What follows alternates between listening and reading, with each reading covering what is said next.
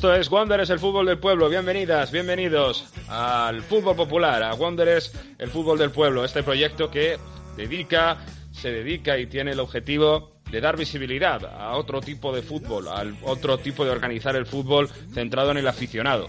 Y está conmigo, yo soy Mario Gago, está conmigo Sergio Palacio. Sergio, muy buenas.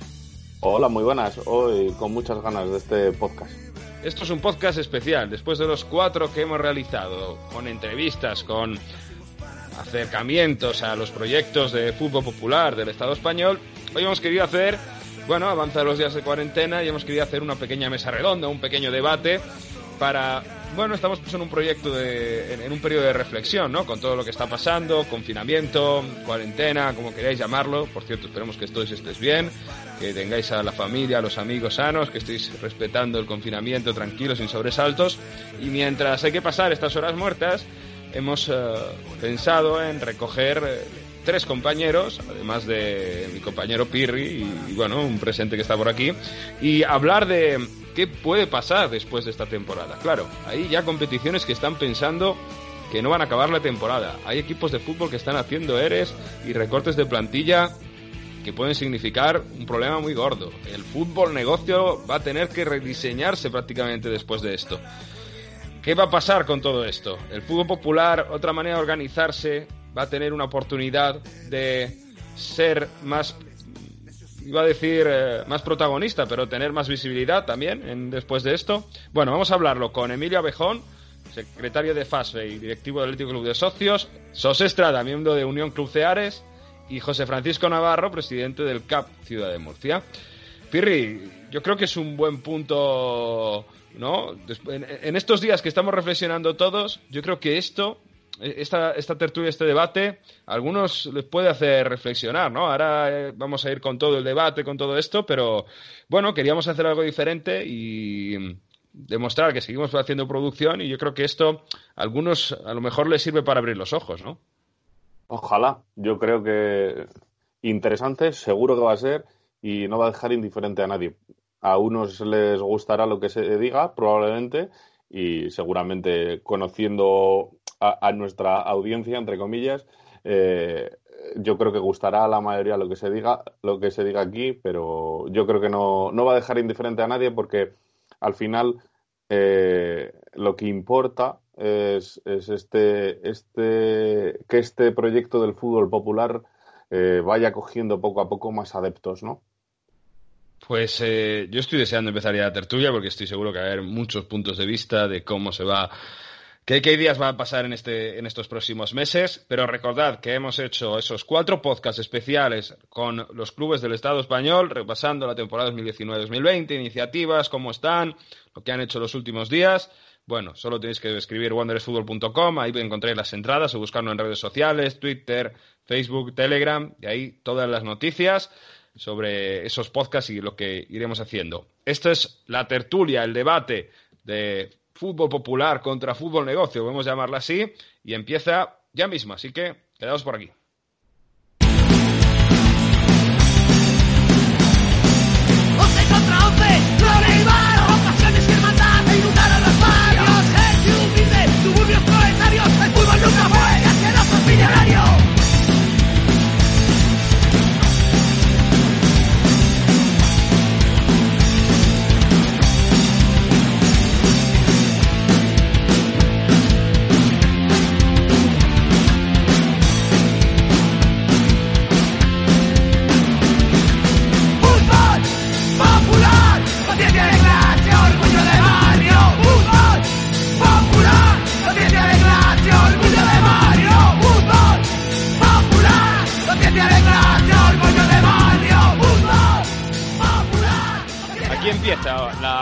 Primera tertulia de Wanderers el fútbol del pueblo, formato podcast en esta temporada 2019-2020. Vamos a aprovechar este tiempo de inflexión, este parón, para hablar qué va a pasar después de este estado de alarma, cuarentena, crisis del coronavirus, como queréis llamarla. Y para eso, bueno, hemos saludado ya a nuestro compañero Pirri, está también con nosotros Emilio Abejón, secretario de FASFE y directivo del Atlético Club de Socios. Emilio, gracias por acudir a la llamada de Wanderers. Gracias a vosotros por vuestra labor. Está también miembro de Unión Club Ceares, José Estrada. Gracias, José. Hola, buenas, ¿qué tal? y completa esta tertulia José Francisco Navarro, presidente del CAPCIO de Murcia, además renombrado presidente hace pocos días, así que enhorabuena y gracias por estar con nosotros, José. Muchísimas gracias por la invitación.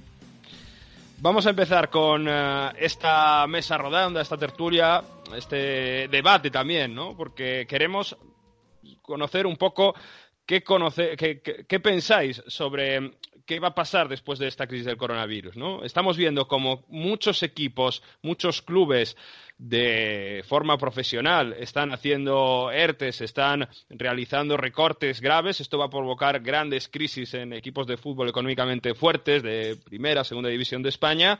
Y esto puede provocar un terremoto en la forma de organizar, eh, sobre todo en esos clubes, ¿no? Donde van a tener que recortar, qué va a pasar.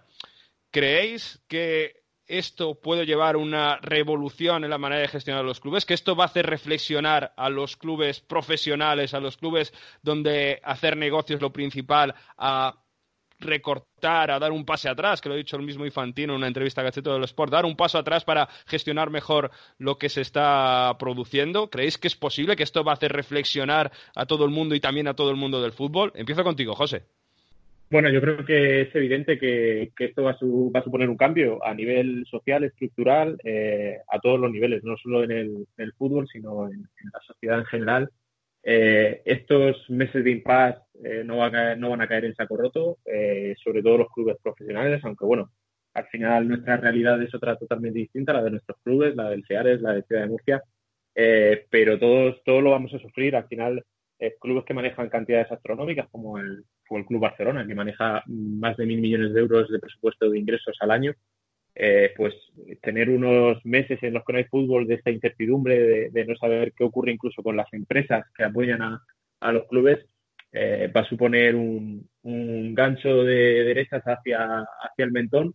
Y, espero eh, que suponga una revolución y, que los clubes miren bien eh, cómo, se estaba llevando este negocio, porque al final era un negocio en, ese, en esas categorías, ni mucho menos eh, queda nada de lo que fue el fútbol de antaño, eh, pero creo que, deberían eh, hacerlo mirar, analizar esta situación, analizar que esto ha ocurrido ahora, pero puede volver a ocurrir, que no es no es sostenible esta, este círculo vicioso que había en el fútbol, que lo fagocitaba todo, que todo eh, quedaba en el corto plazo, eh, resultados deportivos y económicos. Eh, y bueno, espero que, suponga una antes y un después, aunque sinceramente dudo mucho que esto haya gente que saque conclusiones, sobre todo los que mandan, que se saquen demasiadas conclusiones, pero bueno, espero que, sí, que, que sí que se saquen. Bueno, está claro que se habla mucho de sostenibilidad, pero claro, en, en el fútbol profesional hoy día y en altas esferas eh, prima el negocio sobre el deporte. Yo creo que eso es un hecho, ¿no? Y cuando prima el negocio sobre el deporte, pues suele primar la avaricia, que es lo que suele mover el negocio y, el riesgo con el que con el que se juega, pues es eh, muy grande. Que esto pueda suponer eh, un replanteamiento o una reflexión sobre la situación de ese fútbol, mm, permitidme que lo dude. Yo, yo, yo creo que el, el, negocio y, esa, esa, búsqueda continua de maximizar el, el beneficio es muy complicado que, que, se vaya a parar. Está muy inculcado en, en, el discurso y en, y en, el pensamiento un poco hegemónico ahora mismo. Y, lo, que, lo que sí que creo que pueden surgir de ahí son pues otros espacios como, como puede ser el nuestro, por mucho que nosotros también nos vemos afectados por esto, porque si bien es cierto que, que clubes eh, multimillonarios se ven muy afectados por, por esta crisis, eh, llega hasta abajo cada uno en su, en su escala, pues bueno, por el propio eh, funcionamiento del fútbol, que es, que es algo que ya estábamos comentando antes del, del programa, ¿no? Que, que bueno, pues cada uno con sus recursos intenta hacer el, mejor equipo para competir y lógicamente pues eh, una circunstancia como esta en la que se altera todo, en la que económicamente pues tiene un impacto muy grande, va a afectar a, a todo el mundo porque es un entorno tan competitivo, esta vez en lo deportivo, que no permite tampoco mucho margen a ser conservador porque te puede afectar en, en la parcela deportiva, ¿no? Entonces, bueno, creo que en todas las escalas nos, nos enfrentamos a, a, una situación muy complicada.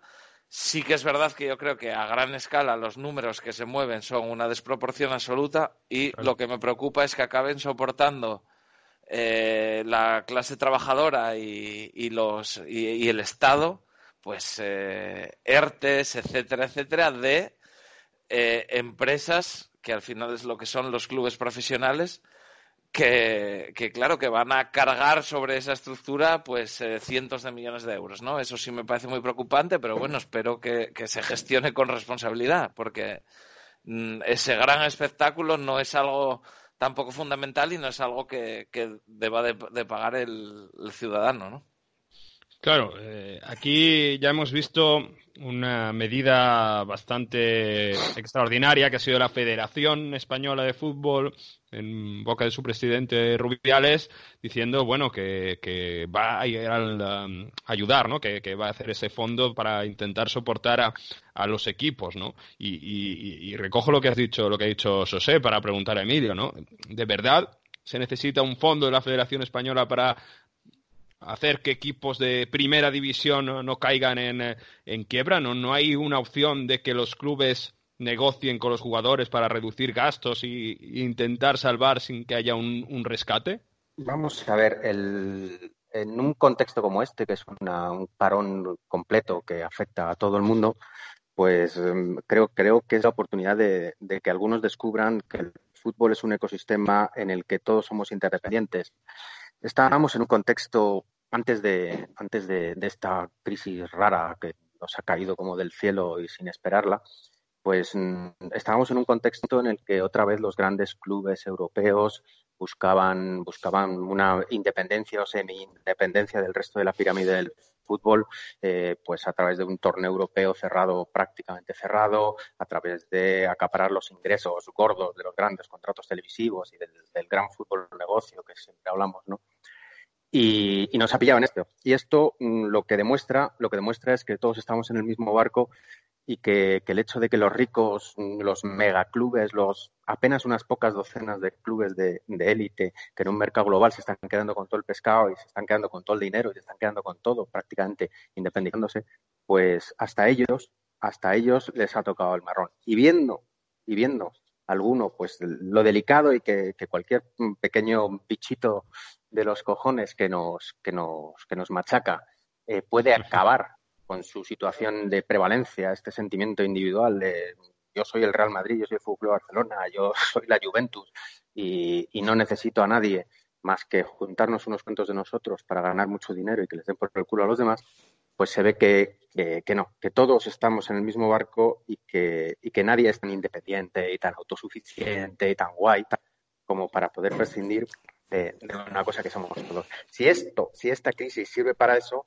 pues, pues fantástico. Eh, sobre la pregunta más concreta de si es necesario el, el, el, de alguna manera eh, colectivizar o, o, hacer un gran pool de, de dinero para, para solventar esta, esta crisis, que en el momento es una cosa puntual, pero que, pero que hombre, puede, si tiene, eh, si se alarga y tiene graves repercusiones sistémicas, además en todo el, en todo el mundo, pues puede hacer disminuir de, al menos abruptamente ahora y en, en, en, algunos años a lo mejor pues los ingresos de los grandes clubes, sobre todo.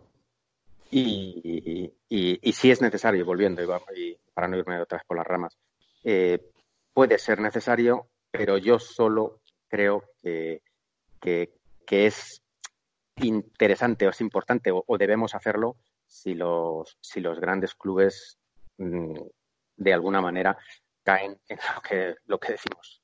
Esto es un barco de todos y, y, si la pirámide del fútbol va de abajo arriba en talento, en formación, en, en afición, pues debe haber en los ingresos que, que sobre todo fluyen a la, a la cúspide, pues deben fluir hacia abajo. Y solo así tendremos un fútbol de alguna manera sostenible y razonablemente dimensionado.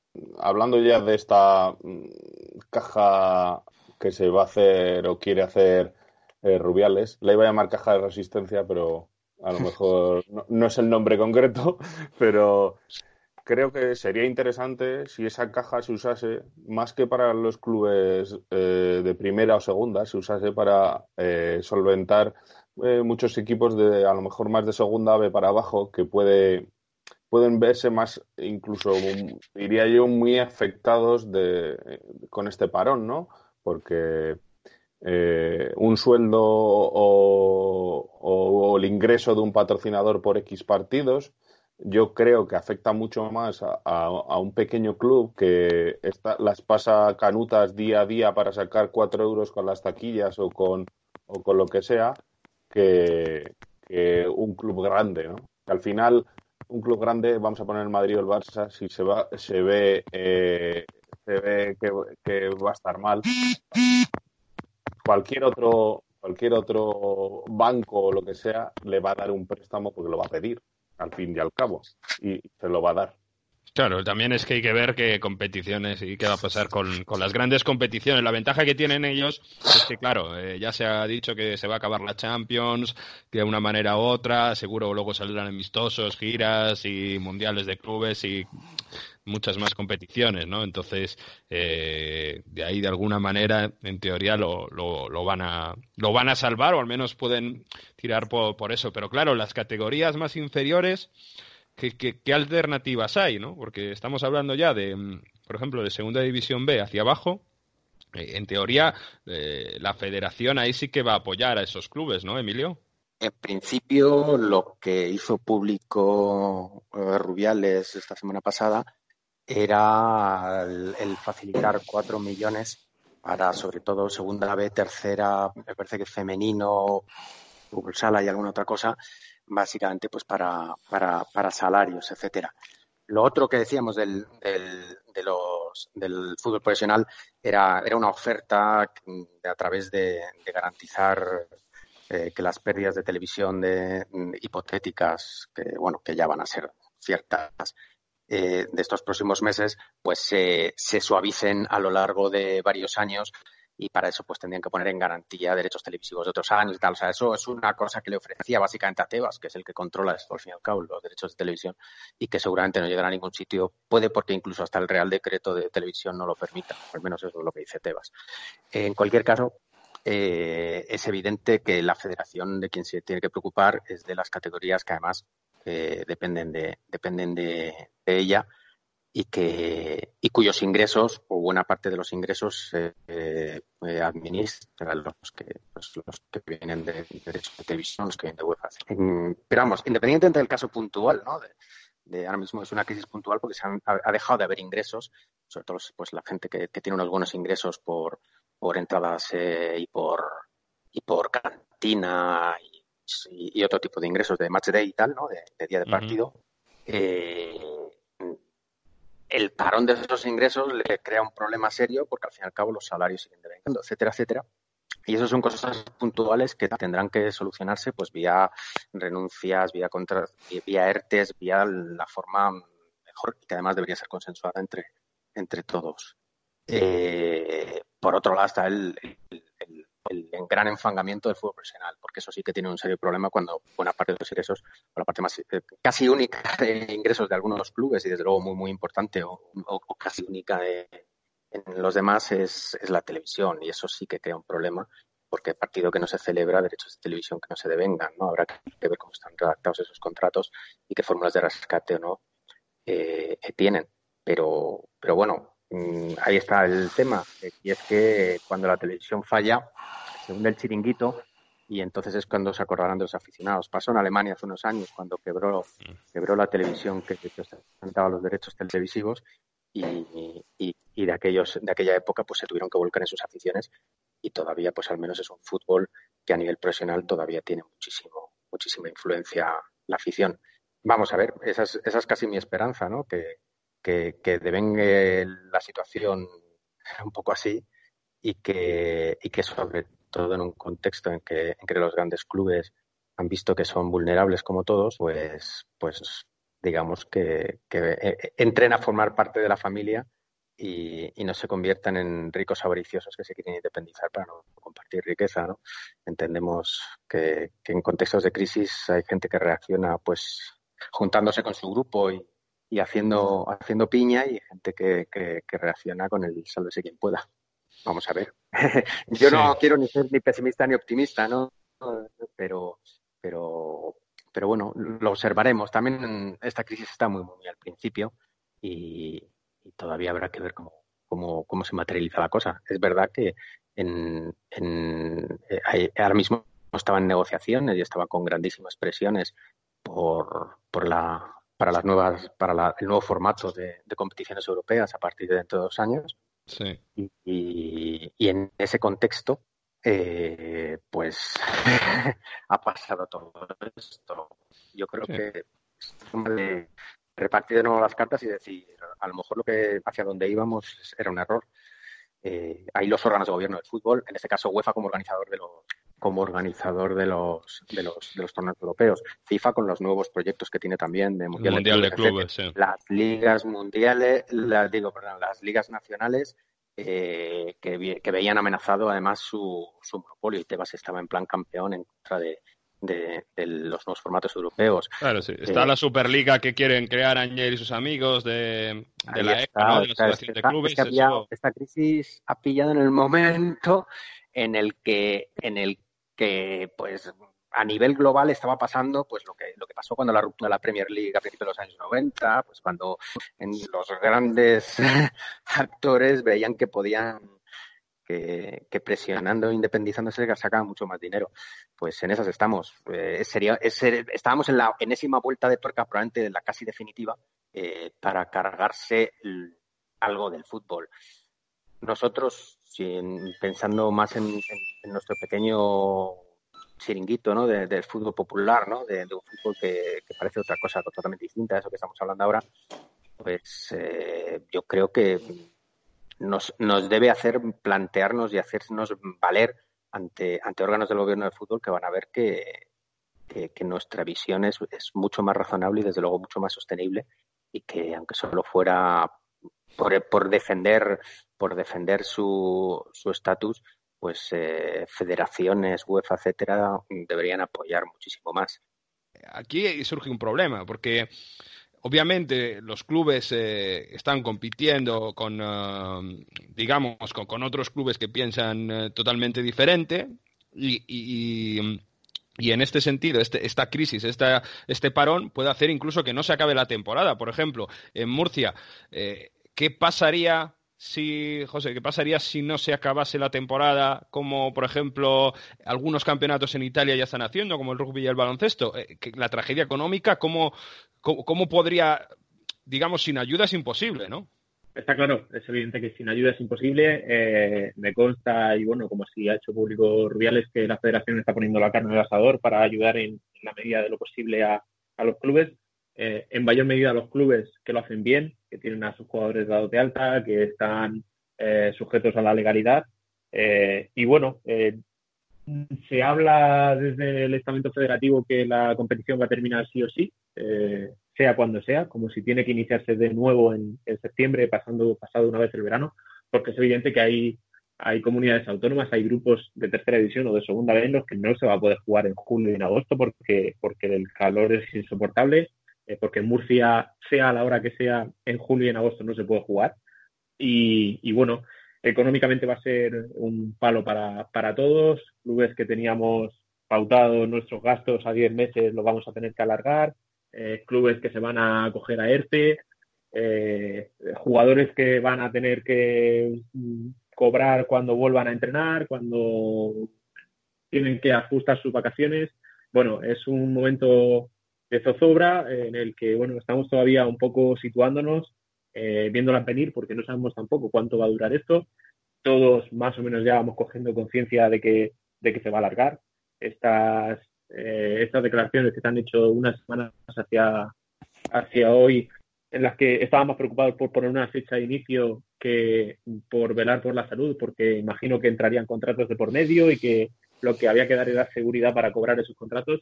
Eh, es evidente que no se va a poder jugar ni este mes, ni el próximo mes, ni posiblemente en mayo tampoco se pueda jugar. Entonces, bueno, lo principal, como siempre, es la salud de la gente. Mm, entiendo que una vez que pueda, pueda volver el, país y la sociedad a la normalidad, el fútbol va a ser algo secundario, sobre todo para, porque bueno, imagino que poco a poco se irán recuperando eh, pues puestos de trabajo, eh, la normalidad, pero al final el deporte, que es un, eh, es un elemento de contacto, de socialidad, de socialización dentro de, la gente, al final imagino que se rehuirá, se rehuirá durante unos meses la posibilidad de que la gente esté pues otra vez volviendo a las andadas de, de haciendo reuniones en grupos grandes y demás, bueno, eh, a nivel económico, pues supone, supone un, agravio. Ya te digo que sobre todo los clubes pequeñitos como los nuestros, eh, que sus presupuestos están cogidos con pinzas y medios al milímetro eh, a nivel empresarial, a ver cómo nos afectan los, los patrocinios, porque si ya en su día nos costaba conseguir patrocinadores, a día de hoy la excusa la tienen perfecta para, para no renovar o para no lanzarse al patrocinio de, de, su equipo local o, de, o del equipo que sea. Y bueno, eh, está claro, en segunda vez los clubes ya se están lanzando a por los ERTES, en tercera división el que lo tiene legal también se está lanzando a ello, y los que no lo tienen legal, eh, pues eh, bueno, hablo de legal de los jugadores que estén cobrando con ficha profesional, con su nómina, etcétera, etcétera, pues los que no lo tienen, llegando a acuerdos privados con jugadores, y bueno, vamos a ver cómo, cómo queda todo esto, pero sí que es un momento de, inquietud eh, para, para, todos y para los clubes que tenemos un personal limitado y unos eh, conocimientos de, de, nuestro fútbol, pues eh, va a suponer un, un, un hándicap importante todo esto. Y luego, aparte, a nivel deportivo, pues clubes como el mío o como el de mi compañero Chose, que estamos ahí en el alero de ver qué categoría jugaríamos la próxima temporada, pues no lo vamos a ver. No sabemos si este parón nos va a suponer un problema, cómo van a volver los jugadores, si se va a abrir un plazo especial de fichajes, si los contratos se van a alargar más allá del 30 de junio, porque hay jugadores, la mayoría de jugadores en tercera división firman por una temporada, por un club. Esa temporada vence el 30 de junio, que es cuando vence la mutualidad del futbolista también eh, para estar asegurado. Entonces, bueno, vamos a ver qué normativa eh, sale, porque a día de hoy eh, sí que es verdad que lo que se está intentando comentar es que se va a alargar la competición, sea cuando sea, pero eh, legislativamente no lo no se puede no se podría hacer. Bueno, los contratos expiran cuando expiran, hay que cambiar la normativa y bueno, son los siguientes pasos a dar eh, toca el momento de remangarse y, lanzarse a, la acción y reparar esto como sea en la medida de lo posible. Todos vamos a, deberíamos apoyar y no poner eh, palos en las ruedas como estamos viendo que los grandes magnates del fútbol están haciendo. Bueno, eh, no es nuestra realidad y al final tocará apoyar. lo que a mí me conviene va a ser lo que no le convenga a otro club, seguro, estoy seguro. El que quiera ascender quiere que se acabe a toda costa. Yo en la posición en la que estoy de descenso estoy deseando que se declare en una la competición, pero bueno, al final lo que se decida será por el bien de todos y hay que empatizar un poco con el de al lado, ahora más que nunca, y bueno, ojalá que sea así. Yo creo que lo dejó bastante claro el presidente de la federación, es decir, la liga se va a terminar y, no, no hay ningún problema o, la Federación Española no ve ningún problema en que se termine incluso dentro del periodo que ocuparía la temporada 2021. En agosto. Eso lo dejaron muy claro, exacto.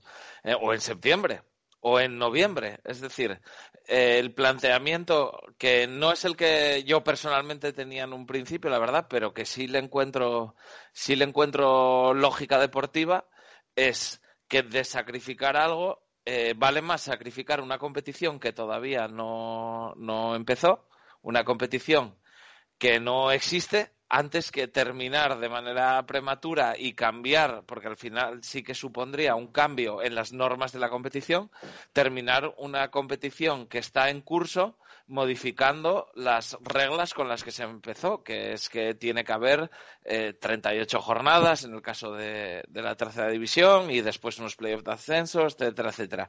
Si esa competición se suspende o se anula, supondría un cambio de esas reglas con, con las que empezó esa competición. Mientras que si se termina, aunque sea en noviembre del año siguiente, pues sigue vigente, digamos, esa, esa estructura y esa normativa de competición. Eh, ¿Qué está dispuesta a hacer la Federación Española? Sacrificar la temporada siguiente. Si se tiene que jugar a una vuelta, pues se jugará una vuelta. Si tiene que no jugarse, incluso no se jugará. Es decir, eh, lo que plantean es que esta temporada se terminaría con las normas con las que se dijo que se iba a regir al principio y la temporada siguiente se jugará atendiendo a las circunstancias con unas normas que todo el mundo va a conocer de antemano, con lo cual nadie puede decir que le cambiaron las normas a mitad o que eso no es lo que se había dicho. Si se dice que va a ser una liga de 19 jornadas, pues será una liga de 19 jornadas. Si se hace por grupos y luego un playoff, pues será por grupos y un playoff, ¿no? Ese es el planteamiento que tienen. Yo, la verdad, personalmente, eh, en función de la situación y sin plantearme que esto afectara a una temporada más allá, de primeras pensaba que se tiraba pues hacia la nulidad, lo que se anunció ahora mismo en, Inglaterra para las ligas no profesionales o en Italia, a que, bueno, ya que no se puede finalizar, queda anulada. Pero también es verdad que en esos países está habiendo un montón de controversia porque, claro, equipos que prácticamente tienen hecho el ascenso, por ejemplo, pues se quejan de que por qué no se continúa y, ascienden, ¿no? Que se les quita todo el mérito deportivo de todos estos meses compitiendo. Entonces, bueno, yo puedo entender, me parece, me, sorprende un poco, lo veo, eh, aunque no es lo que yo pensaba, lo veo audaz en cierto modo el decir, no, no, nos cargamos la 2021 si hace, si hace falta, ¿no? Por parte de la federación. Sí, eh, parece lo más lógico, pero claro, hay que. ¿Y qué pasa con, con, los jugadores, no? Con lo que los jugadores que pasa, que, que, que acaban temporada el 30 de junio. Ahí hay mucha burocracia que hacer. Claro. Claro, es un lío en ese sentido. Por eso digo, por eso decía lo de Audaz, porque se van a meter a modificar eh, normativas, reglamentos, eh, extensión de contratos por la fuerza, entiendo, porque claro, si no los equipos se pueden quedar sin, sin futbolistas para disputar, ¿no? O sea que la, veo probablemente una, una solución más justa, pero muchísimo más complicada que la de anular la competición. Sí, es lo que estaba pensando yo un poco, que hay que ver si es lo más justo o, lo más fácil. Lo más fácil es lo que han hecho, eh, que has comentado antes, en las categorías bajas de Inglaterra o en Italia, de suspender y, se queda así y ya está. Pero lo más justo es tirar y finalizar, ¿no? Eh, a lo mejor hay que.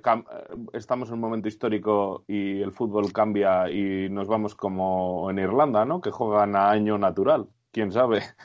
Esto el, tema del mercado, lo que sí que ha dicho el presidente de la FIFA, Infantino, es que prevé que la sesión de mercado se quede abierta durante todo 2020, hasta diciembre de 2020. Es decir, que medio de la competición haya mercado de fichajes. Claro, eso imagino que será también para los clubes más profesionales, pero es que es, que es eh, muy complicado de, gestionar todo. Perdona, Pirri.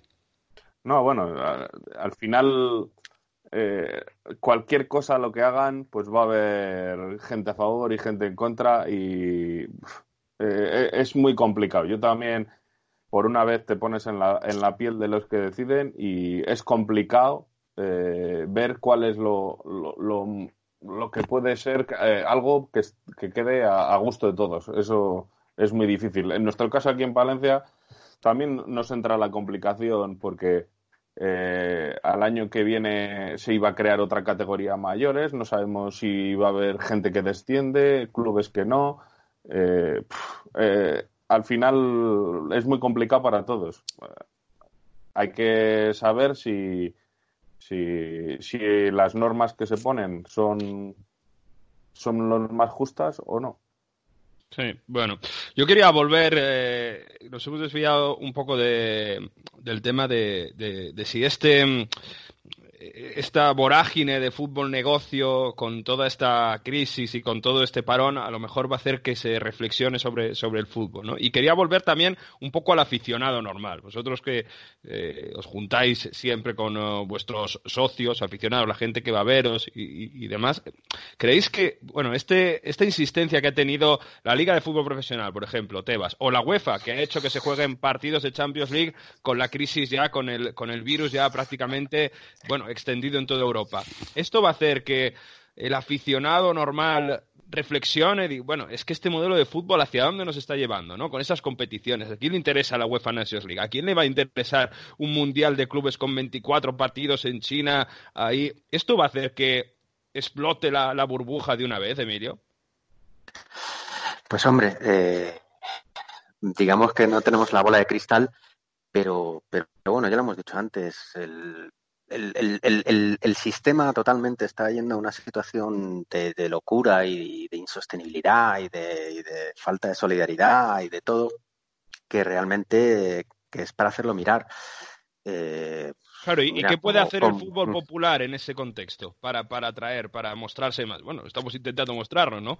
Pero ahí, ¿qué se puede, qué, se puede hacer, ¿no? Desde FASB, a lo mejor también, que, que tiene, bueno, eh, relación con todos los clubes.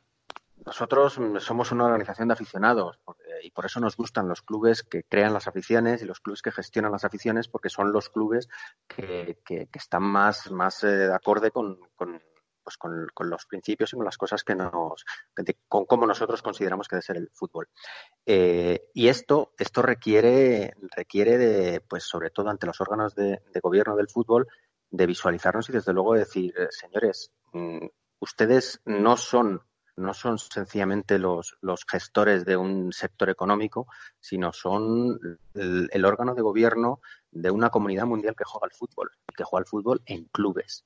Entonces, eh, si existe una forma de organizar los clubes que es, democrática y que es sostenible, eh, va a ser siempre mejor que, el, negocio cortoplacista de alguien que busca realmente hacer dinero con esto. Cuando entran en conflicto, por ejemplo, UEFA eh, con los grandes clubes, uno puede pensar, bueno, es que UEFA en ese caso no está ejerciendo de, órgano de gobierno, y es verdad que sus competencias como órgano de gobierno son muy pocas, sino como organizador de un torneo, de varios torneos que generan eh, centenares de millones o miles de millones de euros al año. Entonces, ¿a dónde tenemos que ir? Ah, señores, eh, existe eh, una forma de organizarse, existe una base de aficionados que quieren participar y que además están mostrando que la forma de gestionar el fútbol democrática, sostenible y por parte de los aficionados es mejor y sostenible a largo plazo, no como el modelo empresarial, eh, el modelo empresarial en el que estamos inmersos, sobre todo en los últimos 20 o 30 años. Hay que pensarlo y son desde luego, son desde luego los, los órganos de gobierno del fútbol, de los que lamentablemente los aficionados no, formamos parte, eh, los que deben ver esto. Mm, es complicado, pero nosotros en FASFI, desde luego, a través de nuestros compañeros europeos de, de, SD Europe y de, de Fútbol Supporters Europe, pues trabajamos en, mostrarles que hay que, el, fútbol no se puede crear con unidades empresariales en busca de maximizar su beneficio. Creo que lo decía Sose antes. Eh, sino que sino que el fútbol es un ecosistema de un montón de gente, eh, de aficionados, de jugadores, gestores de clubes que, hay que, que hay que, que hay que, digamos de alguna manera, permitir que sea sostenible y que florezca a lo largo del tiempo. Claro, yo, es que es, fantástico escucharos porque mm, te da esperanza, ¿no? En, el sentido de, estamos viendo cómo se busca todo hacia el negocio y, como a, punto, ¿no? decía Emilio. Bueno, eh, ellos buscan solo enriquecerse y, con esto va a haber una pérdida de dinero enorme. Pero claro, yo, por ejemplo, me voy a Gijón, ¿no? Con Sose, que el aficionado del Sporting, que ya está, le ha pasado de todo, ¿no? Con el presidente que ha hecho lo que quiere, protestando un montón de temporadas, todo eso. Es verdad que, bueno, este parón, que el Sporting eh, al final pierda un montón más de dinero y todo eso, tampoco le, puede cambiar demasiado. Sí, eh, ¿cómo puede incidir ahí el fútbol popular en este, en este periodo de reflexión? Porque al final yo creo que esto va a hacer reflexionar a todo el mundo.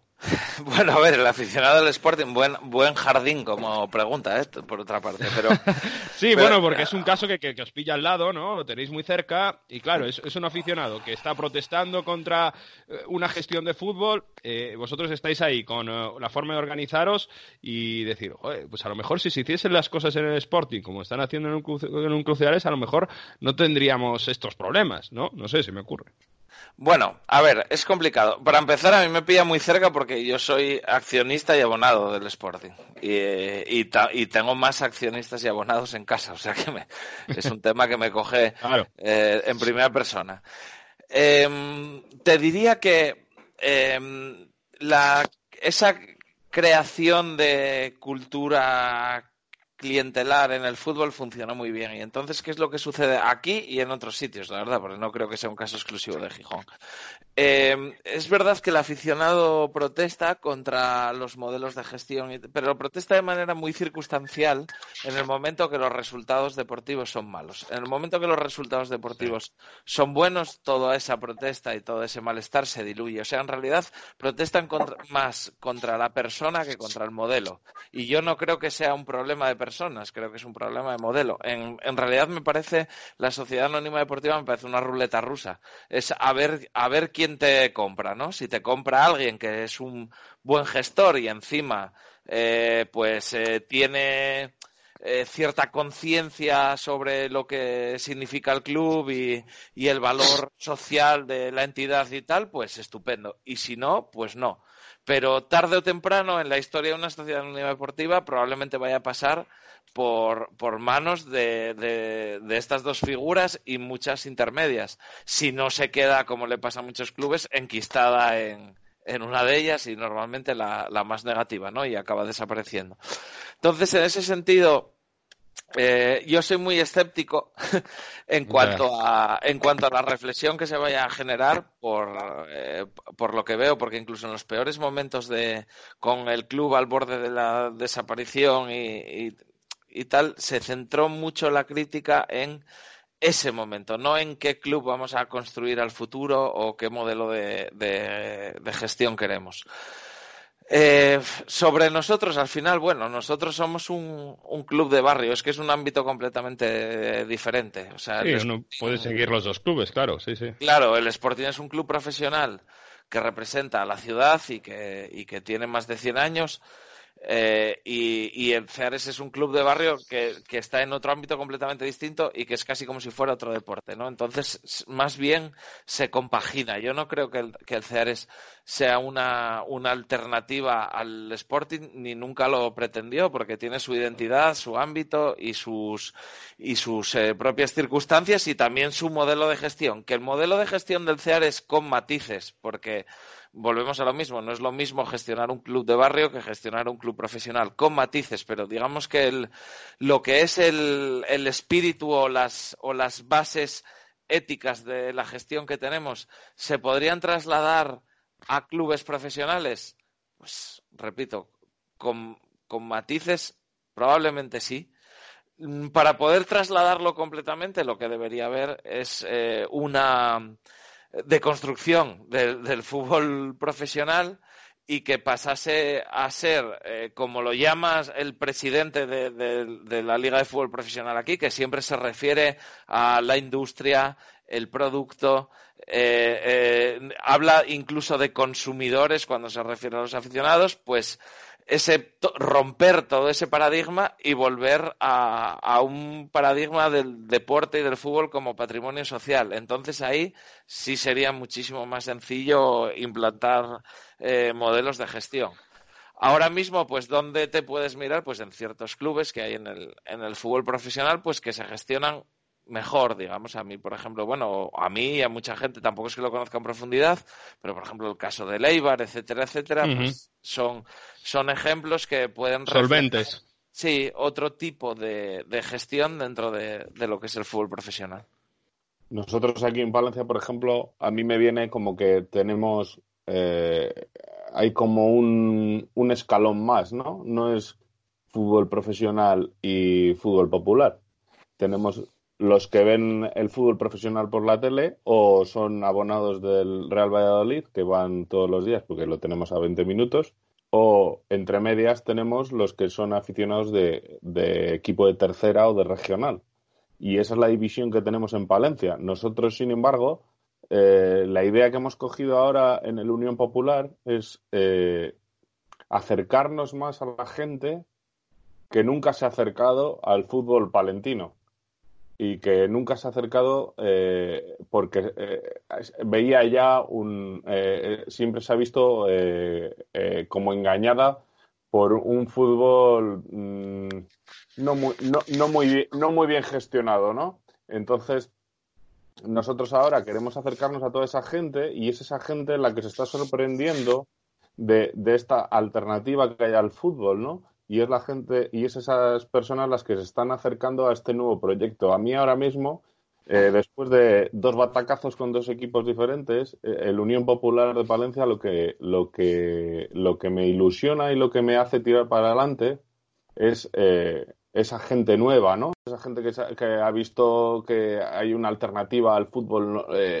más convencional y, ha, dicho, hombre, yo no conocía esto y, es al final lo que me llama, no es eh, lo que hay en otros clubes en Palencia que ya están buscando que si convertirse en sociedad anónima que y, caer otra vez en lo mismo que han caído otros clubes de aquí, en que si no viene alguien de fuera no puede haber un equipo eh, fuerte en la ciudad.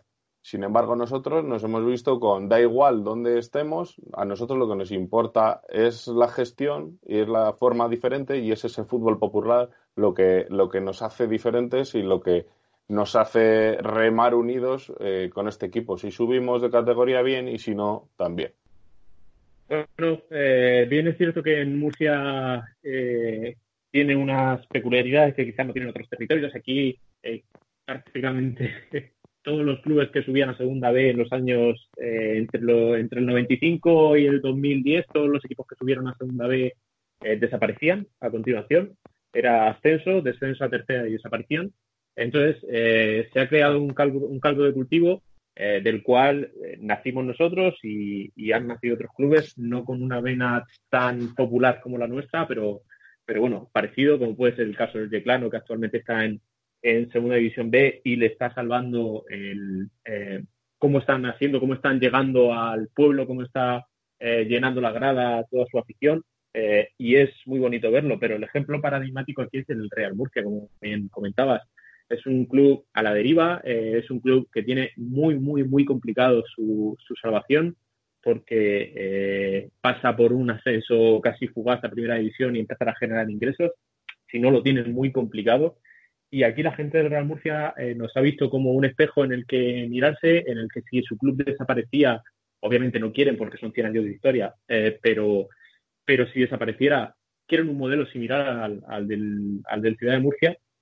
Pero sin embargo, cuando eh, ha habido ampliaciones de capital, cuando ha cogido el club nuevos gestores, que son gestores más limpios que los que había antes, se les ha ido de la cabeza esa idea y automáticamente lo que buscan es resultado deportivo. Eh, el club a día de hoy está, el Real Murcia está gestionado por unos empresarios eh, murcianos, eh, gente que está trabajando de manera altruista, que por primera vez parece que son trigo limpio, hablando coloquialmente. y sin embargo, la FIFA lo que les, lo que les demanda es resultado deportivo. ¿Por qué no estamos arriba? ¿Por qué no vamos a jugar play de ascenso a segunda división? no podemos continuar otra temporada luchando por no descender a tercera. Eh, bueno, al final no son ideas claras, al final ese espíritu parece que solo lo consigues cuando tu club desaparece, cuando ya ves que no hay otra alternativa. Nosotros sufrimos dos desapariciones para darnos cuenta de que, de verdad, la única manera que esto tenía de, permanecer era llevándolo nosotros mismos, gestionándolo, eh, manejándolo de manera horizontal. Eh, y bueno, sí que nos ha costado penetrar esa idea en la cabeza, sobre todo aquí en Murcia, en el que eh, la gente tiene un pensamiento muy anárquico, eh, muy de capataces de campo, muy de, eh, bueno, que me lo den hecho, de tranquilidad.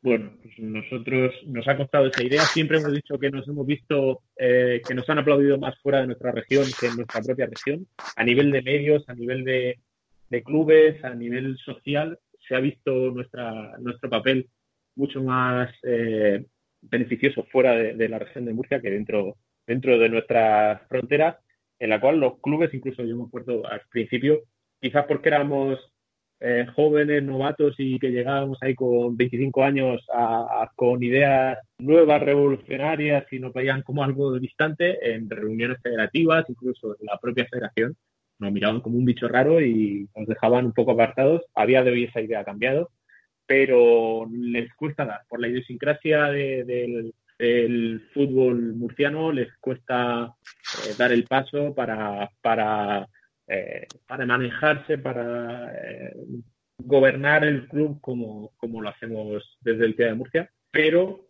ahora viene una época compleja y bueno, esperemos que igual que otros clubes desde fuera, como puede ser el Orihuela en su día, como puede ser el Aspense, que llamaron a nuestra puerta para decir, oye, ¿cómo gestionáis? ¿Cómo lo hacéis? Queremos parecernos a vosotros en la medida de lo posible, eh, pues que a día de hoy también lo hagan. Nosotros compartiremos orgullosos nuestra, orgullosos nuestra experiencia, todo lo que hemos hecho bien y, por supuesto, las enormes cosas que hemos hecho mal y que eh, hemos aprendido cómo hacerlas o que estamos aprendiendo aún y estaremos orgullosos de, poder eh, compartir todo ese conocimiento que, que tenemos de estos 10 años de historia. Claro, y, yo creo que eso también ayuda, ¿no? Lo que decimos siempre, que, que, la gente una vez conoce el proyecto, lo, se enamora. El problema es que eh, se conozca y, y, y, que se tenga más difusión. Y a lo mejor con eso creamos que, que, el movimiento vaya creciendo, que está creciendo bastante en los últimos años. Pero ya para cerrar, vamos a despedir, os quería pedir un último minuto para cada uno para ver si hay que ser optimistas. Estamos en tiempo de que ser optimistas. Y hemos visto como en Alemania, por ejemplo, hay un movimiento prácticamente general de todos los equipos en rechazo con lo que ha querido hacer el presidente del Hoffenheim, ¿no? Que ha querido, después de tantos años llevando el equipo, saltarse la regla del 50, 50 más 1%, es decir, que los aficionados ya no tengan el 51% de las acciones del club y, por tanto, tengan la mayoría para decidir. El dueño del Hoffenheim se lo quiere saltar porque lleva muchos años gestionando el club y la mayoría de aficionados de toda la Bundesliga han rechazado eso porque creen que se salta todo eso. ¿Sois optimistas con el concepto de que un movimiento así se puede ver en España después de este, de este tema de reflexión? Pues quiero ser optimista, desde luego. Eh, yo creo que a nivel de organización y a nivel de, conciencia de, ser, un, de ser un, cuerpo político uniforme ¿no? de la afición alemana, pues en España estamos bastante lejos. Es verdad que hay, que hay, que hay grupos y hay em, organizaciones en clubes que, sí lo están o que están a ese nivel, pero, pero a nivel general, desde luego, no. Eh, pero yo creo, yo creo que, siempre estamos avanzando y que siempre estamos mejorando, que estamos mejor ahora que estábamos hace 10 o 15 años y que, y que vamos a estar mejor. Y que una crisis como esta, pues desde luego, es la, nos, nos brinda la posibilidad, nos abre, nos abre el horizonte de, de, ver qué cosas, de pararnos a pensar qué cosas no nos gustan, qué cosas sí nos gustan y hacia dónde queremos trabajar. Cada día hay más eh, aficionados en, muchos clubes que, lo ven y que, quieren trabajar pues en que el fútbol se parezca a lo que a lo que nosotros queremos. Sencillamente, pues hay que seguir trabajando, uniéndonos, eh, trabajando conjuntamente en esto y, yendo a todos los órdenes, desde los órganos de gobierno de nuestro fútbol hasta el, gobierno y los gobiernos de las comunidades autónomas, para decir que, este es el fútbol que queremos y que desde luego nosotros también queremos participar en él y queremos que el fútbol sea como nosotros queremos. Bueno, yo no sé si no sé si, si puedo lanzar un mensaje de optimismo. Lo que tengo claro es que para, para este otro fútbol, en el contexto en el que estamos, en el que, bueno, no solo, no solo en el fútbol, sino en la sociedad en general y en el modelo económico mundial, eh, el negocio es lo que prima, el hecho de existir y de tener este espacio ya, ya es un éxito. O sea, el sobrevivir y el existir y el que mucha gente, una, una minoría, pero una minoría bastante numerosa, eh, podamos estar disfrutando del fútbol de esta manera en los tiempos en los que nos tocó vivir, en los que prácticamente todo está mercantilizado, pues ya, ya es un triunfo en sí mismo. No sé si, si nos vamos a, a imponer, probablemente no, como no nos vamos a imponer en, en, otras ideas que tienen mucho más que ver con, con, la, con la igualdad y con, y con el bienestar general, ¿no? Sobre la competitividad y sobre el, desarrollo eh, económico a cualquier coste. Mm, dudo que, nos vayamos a imponer en el fútbol si no nos llegamos a imponer en otros ámbitos, pero el, el, hecho de que podamos disfrutar de ello y que vayamos a vivir nuestras vidas siendo parte de este fútbol y que hayamos sido capaces de, construir estos espacios, pues ya me parece un triunfo, ya me parece un motivo de, de optimismo, que no hay que conformarse con ello, obviamente, y cualquier oportunidad que, que surja y en el momento en que se den las condiciones para generar cambios mayores, pues tenemos que estar ahí, tenemos que estar preparados, pero, pero yo creo que también hay que entender que, la mayor función de, del fútbol siempre fue hacer divertirse a la gente y, y darle esperanza también. Y, y, bueno, yo creo que eso lo, lo estamos consiguiendo, ¿no? Entre, entre todos, con los distintos modelos de ese abanico tan amplio que es lo que consideramos fútbol popular. Pues bueno, eh, suscribo las palabras de mis dos compañeros. Eh, sí que es verdad que trasladando al modelo alemán, ahí tuvo que haber una crisis tan profunda como fue eh, la quiebra de Kids Media, del grupo mediático que que tenía todos los derechos del fútbol alemán, que conllevó casi la desaparición de clubes tan históricos como el Borussia de Dortmund, que estuvo a un paso de la, de, la ruina y de la quiebra y de la desaparición. Eh, bueno, no sé si va a llegar al punto tan catastrófico esta crisis, espero que no, pero que sí que llegue al límite para que eh, nos haga reflexionar, eh, para que el fútbol popular consiga llegar a, a un ámbito más amplio, requiere mucho trabajo, mucho esfuerzo por nuestra parte ese balón está en nuestro tejado y tenemos que, llevarlo. Y, bueno, el trabajo bueno que se ha hecho es que estamos cada vez más eh, metidos en, esos ámbitos de gestión, de gobierno del fútbol. Eh, el fútbol popular cada vez se va introduciendo poco a poco más y más eh, dentro de la federación, dentro de, asociaciones, dentro de, grupos de, en el que hay cierto poder a nivel europeo bueno, pues ahí es donde de verdad tenemos que, se tiene que escuchar nuestra voz, se tiene que escuchar nuestra visión, nuestro modelo, eh, que es tan válido como cualquier otro, sino más. Y bueno, al final nuestros ideales están claros, eh, son los ideales con los que decía José que nació el fútbol y así es. Al final necesitamos representar a nuestra gente, a nuestro entorno, a nuestro barrio, a nuestra ciudad, eh, con unos valores muy determinados, muy definidos al final esto es un juego, un juego que debe hacer divertirse a la gente, no es un negocio, no necesitamos lucrarnos con esto. Y bueno, ojalá que, sigamos creciendo como si miramos hacia atrás hace 10 años cuando nació el Ciudad de Murcia o cuando empezó el movimiento del fútbol popular, no éramos prácticamente nada y a día de hoy somos muchísimo más de lo que soñábamos en aquel momento. Ojalá que dentro de 10 años seamos imparables. Yo creo que eh, vamos a seguir creciendo, eso está claro, pero nunca, yo creo que nunca llegaremos a ser eh, modelo hegemónico porque al final eh, la gente le gusta ser le gusta ser cliente y no, y no ser aficionado en, en una gran mayoría y el, el resultadismo llama mucho más que el simplemente pasarlo bien, ¿no? Pero yo creo que para ser corto, yo creo que lo importante es que nuestros clubes seguimos siendo, pues es un lugar de encuentro, un lugar de, de, crear lazos y crear redes en nuestros diferentes entornos y seguir trabajando en ello y seguramente pues seguiremos creciendo y seguiremos dando guerra en este, en este desierto, ¿no? Seguiremos siendo ese grito en el desierto que creo que hace, hace mucha falta un grito y, un movimiento que está creciendo y hay que ser optimistas y vamos a ver si este periodo extraordinario también hace que la gente se dé cuenta y que hay otro modelo muy que está dando unos resultados muy buenos además y que está creciendo poco a poco. Lo vamos a dejar aquí, ha sido un auténtico placer, hemos hablado un poco de todo. Emilio Abejón, secretario de FASFE, directivo del Atlético Club de Socios, muchas gracias. Un abrazo. Gracias a decir. Un abrazo. José, miembro de Unión Club Ceares, muchas gracias. A vosotros, como siempre, gracias.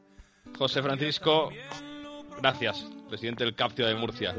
Enhorabuena de nuevo. Muchísimas gracias a vosotros. Y Pirri, lo vamos a dejar aquí en este debate, tertulia es el fútbol del pueblo. Ha sido prácticamente una hora hablando de fútbol, de posibilidades, de, qué nos deparará el futuro, muchas incertezas. Desde aquí, desde Wanderers el fútbol del pueblo, tenemos que dar, que queremos dejar claro que apostamos por el fútbol popular y, yo creo que esta tertulia, bueno, queremos, eh, hemos querido dar un poco de esperanza, ¿no?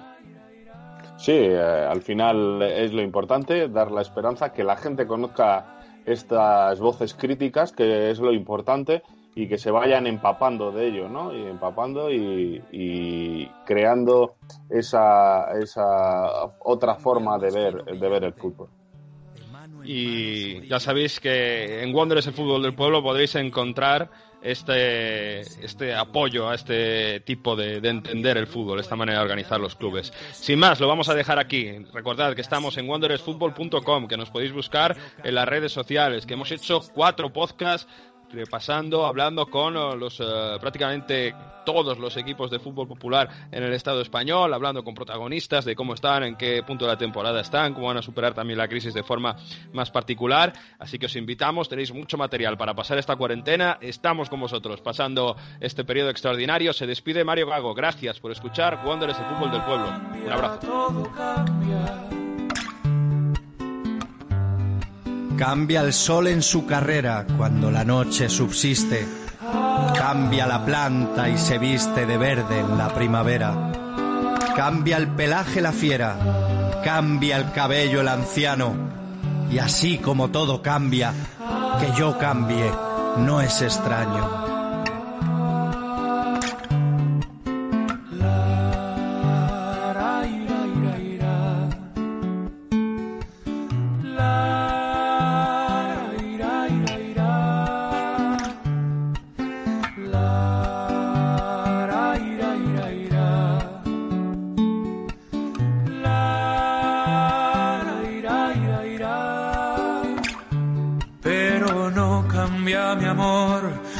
Más lejos que me encuentre, ni el recuerdo ni el dolor de mi pueblo y de mi gente. Y lo que cambió ayer tendrá que cambiar mañana, así como cambio yo en esta tierra lejana. Cambia todo, cambia. Todo, todo cambia. Todo cambia. Cambia, todo cambia. Todo cambia. Cambia, todo cambia. Pero no cambia mi amor. Por más lejos que me encuentre, ni el recuerdo, ni el dolor de mi pueblo y de mi gente. Y lo que cambió ayer tendrá que cambiar mañana, así como cambio yo en mi tierra castellana. Cambia, todo cambia. Cambia, todo cambia. Todo, todo cambia.